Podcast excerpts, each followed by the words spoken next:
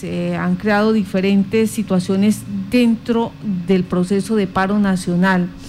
Pues eh, de una parte, eh, el, gobierno, el gobierno nacional ha emitido unos comunicados de prensa cortiticos y sencillamente eh, en los diálogos que se dan por parte de los, de los ministros que están haciendo las mesas de trabajo y de los delegados es que todo está bien, eh, nos hemos reunido, nos hemos convocado, hemos estado ahí, hay buena intención, hay buena voluntad y todo bien. Pero por la otra parte, eh, lo que son el comité de paro dice, no hay información, no sabemos quiénes están eh, participando realmente, no nos quieren, no sabemos si van a dialogar, a concertar, a negociar cuáles son los términos.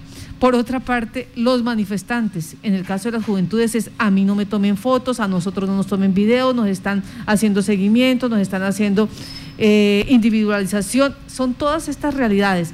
Pues a esto le nace otra situación y es que a través de una acción de tutela, un abogado, pues le está exigiendo a la justicia que todo este proceso, ¿sí? Proteja los derechos fundamentales de la información, la publicidad y la libre expresión. ¿Quién es el tutelante, eh, William? El eh, tutelante es el doctor Luis Arturo Ramírez Roa, que ha iniciado pues esta acción, eh, está ya en línea con nosotros. Doctor Luis Arturo Ramírez, tengo usted muy buenos días, bienvenido a Contacto Noticias. César, Marta, a todo el equipo de trabajo, a todas las personas que nos escuchan a través de esta importante emisora del departamento de Casanare, Violeta Pérez. Muchas gracias, eh, doctor Luis Arturo Ramírez Roa. Bueno, ¿de dónde nace eh, eh, esta necesidad de decir se están vulnerando los derechos fundamentales? Aquí no hay claridad. ¿Qué es lo que está pasando? ¿Qué fue lo que usted evidenció para verse obligado a tutelar? A ver, permítame, Martica, contextualizo. Sí. Yo creo que la sociedad colombiana le ha sido muy difícil pasar del estado dictatorial de estado de sitio que tenía la constitución de 1886, que durante 40 años mantuvo el estado de sitio, a un estado social de derecho.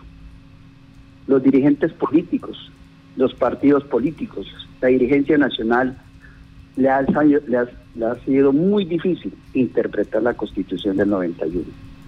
Y desde el momento de su expedición empezaron los actos reformatorios de la constitución del 91 al acomodo del presidente de turno. Eso ha traído, sin embargo, que esa constitución de 1991, como es considerada a nivel del mundo como una de las cartas magnas más importantes en derechos fundamentales y derechos humanos, que las juventudes, las personas que en aquel entonces, cuando nació la constitución del 91, algunos ni siquiera habían nacido, otros tenían cinco años, otros diez años, y hoy en día son las personas que están alrededor de los 40, 30, 25 años. Y son las personas, o 20, que han venido entendiendo qué contiene la Constitución del 91 y cuáles son los derechos fundamentales y qué es un Estado social de derecho, que parece ser que los gobernantes no han entendido, no saben o no quieren entender qué es un Estado social de derecho. Eso ha llevado a, a una serie de inconformidades en la sociedad y que la única manera de poder expresar esa inconformidad tan grande que hay de injusticia, desigualdad, inequidad, es la protesta social amparada por los tratados internacionales y la misma Constitución. Esa libre expresión, ese derecho a la información, se está solicitando, se está pidiendo. ¿Y por qué nace la acción de tutela contra el señor presidente de la República? ¿Por qué la arrinconado y prisionero allí en su Palacio de Nariño, de su sainete eh, diario de las seis de la tarde, entendió que tenía que dialogar con la sociedad colombiana. Y entonces abre una agenda de diálogo nacional. Pero a mí me, me, da muy, me, suena muy importante el diálogo. Pero es que dialogar, yo me puedo sentar con, con usted, Marta, tres, cuatro, ocho días a dialogar. Estamos dialogando, pero no estamos llegando a ningún puerto. Es que ese diálogo tiene que ser constructivo, ese diálogo tiene que ser sincero, ese diálogo tiene que ser de compromiso para soluciones a problemas coyunturales que tiene el Estado colombiano. Entonces, se sienta a dialogar con los partidos políticos. Los partidos políticos hoy por hoy, dada, digamos, la falta de confianza en la sociedad, en estas organizaciones, no representan a los ciudadanos colombianos. Entonces, ¿con quién va a dialogar el presidente? Se va a sentar a dialogar con los presidentes de la SAE, de la ACP, que son simples, perdónenme la expresión, monigotes del gobierno, porque no representan realmente a quienes están internamente en la organización. Sí. colombianos. Sí. El agro empezó su atentado de destrucción desde cuando se firmaron los TLC. Ahí empezó la destrucción del campo colombiano. Este presidente de la SAC lo único que hace es defender al gobierno. Entonces, no representan realmente al agricultor. Los de los ganaderos, los de los arroceros, tampoco los representan. Una cosa es lo que siente el arrocero, el ganadero diariamente, y otra cosa es lo que hacen estos señores que se ganan millones de pesos mensuales a costillas de los productores. Entonces, ¿qué, ¿qué solicito yo al Consejo de Estado? De que nos protejan desde el punto de vista constitucional y tutelar el derecho a la información directa, oportuna y eficaz y verdadera. No a través de comunicados de dos o tres renglones donde dice me reuní con tales y vamos muy bien. No, ahí no nos dijo nada. Porque no supimos y no sabemos cuál fue la posición, qué fue lo que dijo el gobierno y qué fue lo que dijeron esas personas que se están reuniendo con el presidente de la República. Eso no lo conocemos. El pueblo tiene derecho, y es un derecho fundamental y humano, a la información, a la participación política, así lo establece el artículo 40 y 95 de la Constitución, en las cosas públicas. Entonces lo que queremos es que esas reuniones se transmitan por los medios de comunicación en vivo y en directo, para que el pueblo colombiano, que somos millones que no nos representan estas organizaciones ni partidos políticos ni nada de esta vagabundería, somos millones los que estamos esperando conocer qué se está diciendo allí.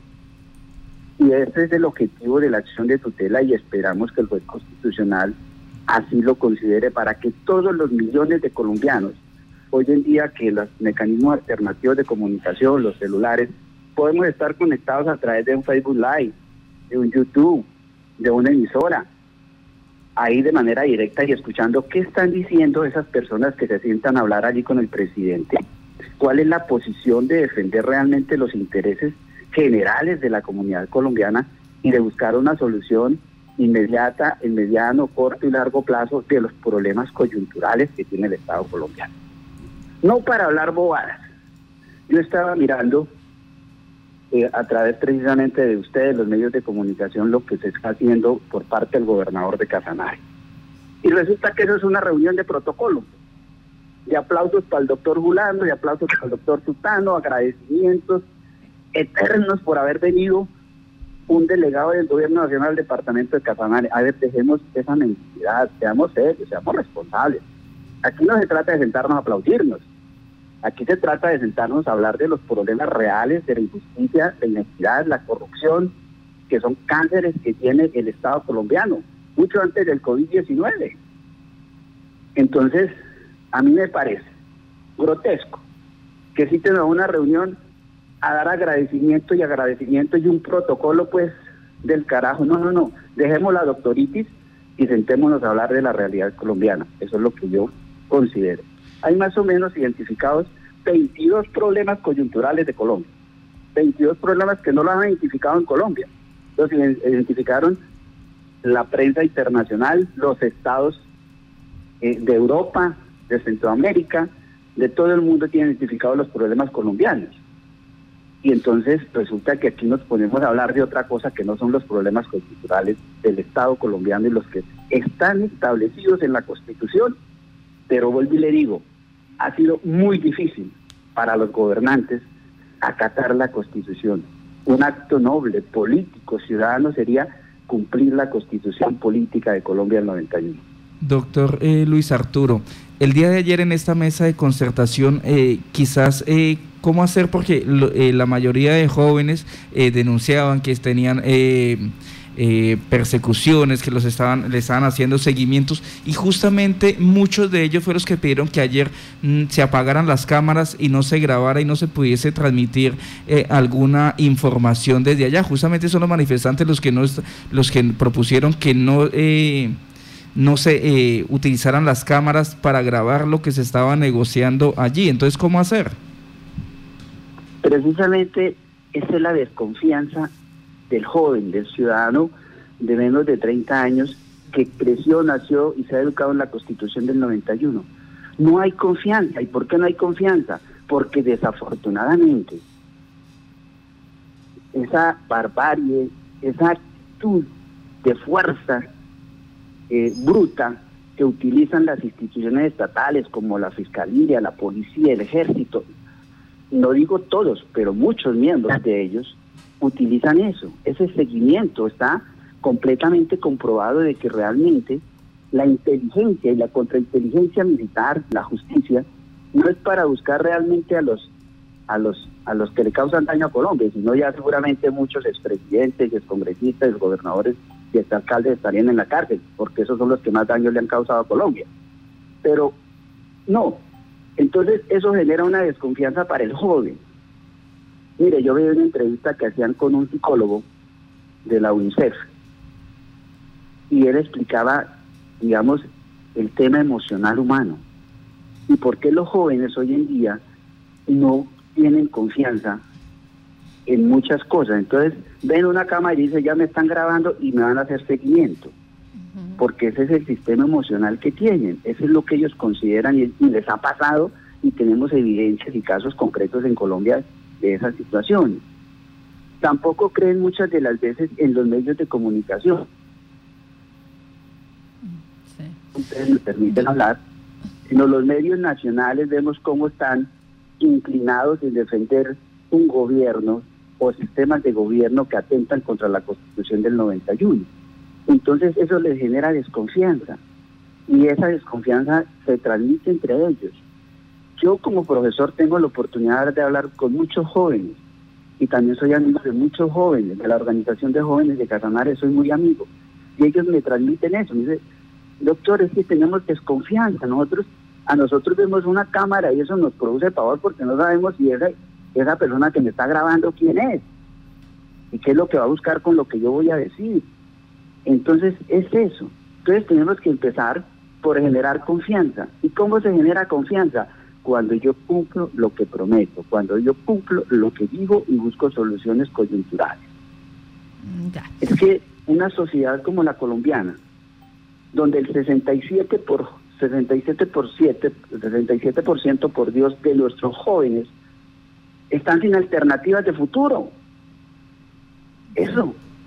¿Y qué solución le damos? Venir a decir que vamos a tener que el próximo semestre tenemos educación gratuita para los estratos 1 y 2. ¿Y cómo voy a pagar los otros nueve semestres?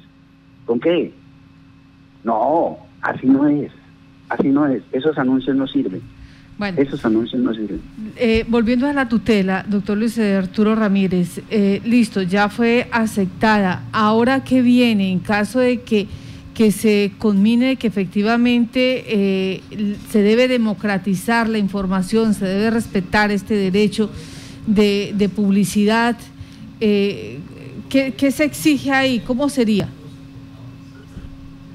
Pues el Consejo de Estado y considera de que tengo razón en, en, la justificación de la tutela, ordenará al presidente que estas mesas de trabajo que se están realizando con los diferentes gremios, los diferentes partidos, los diferentes asociaciones o corporaciones o todos los que van a, vayan a hablar con el presidente, sean transmitidas en directo y en vivo. Qué bueno, eso es democracia, eso sí es democracia. Entonces la gente va a poder oír, escuchar, ver de manera directa qué está diciendo el de la SAC qué está diciendo el de Federal, qué está diciendo el de AMIF, qué está diciendo los, los delegados de los partidos políticos, qué es lo que proponen allí, qué está diciendo y cuál es la respuesta del gobierno y cuáles son las soluciones a los problemas. Porque es que dialogar, mire, vuelvo y digo yo, eso me parece a mí como el, el, mismo sentido que le dan a lo que llaman corredores humanitarios cuando los corredores humanitarios no son aplicables para conflictos internos en los estados de acuerdo al tratado y la enmienda cuarta del, Tratado de Viena. Y aquí hablamos de corredores humanitarios cuando eso está prohibido en el orden interno. Eso solamente para conflictos internacionales donde se utiliza el término de, corredores humanitarios. Entonces aquí hablamos también del diálogo.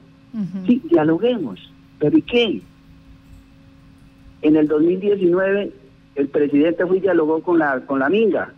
Le prometió mil cosas, no le ha cumplido nada cuando el movimiento estudiantil, dialoguemos, ya llegamos al acuerdo, los estudiantes dicen, bueno, la mesa estudiantil nacional dice, listo, ya, ya dialogamos. ¿Y qué ha pasado?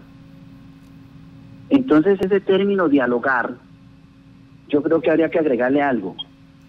Dialoguemos para solucionar los problemas coyunturales. Ahora, vuelvo y digo, esos problemas coyunturales tienen, por obvias razones, que pueden algunos solucionar de manera inmediata, otros en mediano, otros en corto y otros en largo plazo. Mire una solución inmediata. Sí. Retirar ese adefesio de reforma tributaria. Eso lo ha podido hacer el presidente hace mucho tiempo y se había evitado todas estas muertes, todo esto que ha pasado, toda esta destrucción material que hemos tenido también y tantos sacrificios humanos. Esa ley que presentó el Partido Cambio Radical, ese adefesio de reforma en la salud, hombre, retírenlo, pero ¿qué les cuesta? Si eso la ley lo permite. No, no lo hace. Entonces le siguen, perdonen la expresión, le, siguen dando más que razones suficientes a que el pueblo siga protestando, a que el pueblo siga en las calles, aguantando hambre, aguantando una cantidad, a mirar cómo se enfrenta la policía con la gente, colombianos con colombianos. Aló, doctor Luis Arturo. Sí, ya. No, eso no tiene sentido. Sí. Señora. Eh, es que se ha perdido la comunicación. Bueno, eh, frente a este mm, hecho de, dialogar, mm, me asalta una duda porque es exactamente eh, más o menos lo que estaba preguntando la CUT esta mañana o, lo que dijo el día anterior. unos miembros dicen que hablar, otros que conversar, otros que dialogar, otros que negociar eh, y se crea una confusión.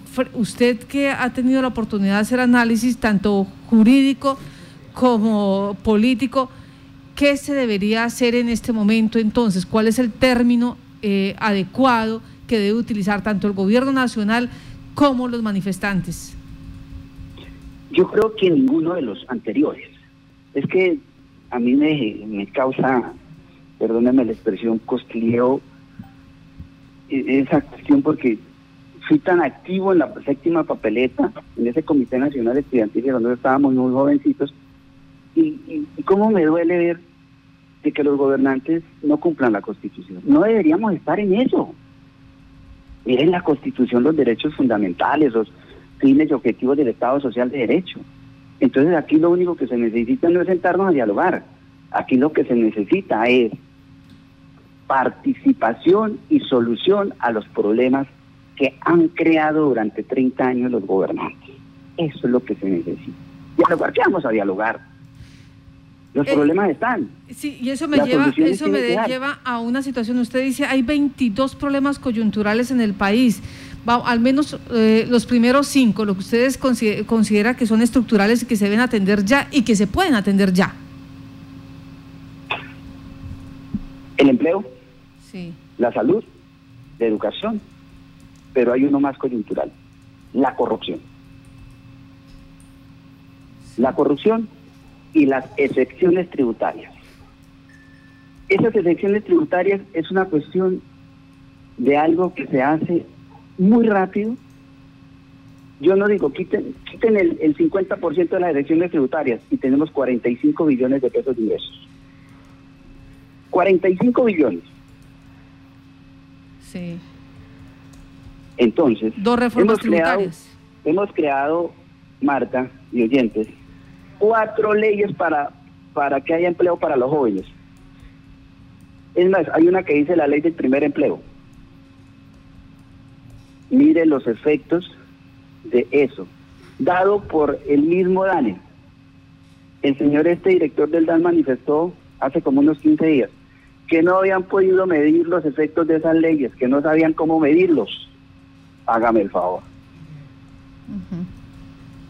Bueno, eh, hay una situación, un oyente acá dice, en cierta parte tiene razón, eh, la situación de Cámara de Comercio, ¿para qué sirve una Cámara de Comercio? Es un tropiezo para que un joven eh, cree empresa porque allí lo único que dan es fe de que existe y le cobra una cantidad de recursos año tras año donde no le está generando ningún beneficio a los emprendedores. Son situaciones que se, que se están generando sobre, esa, sobre ese hecho.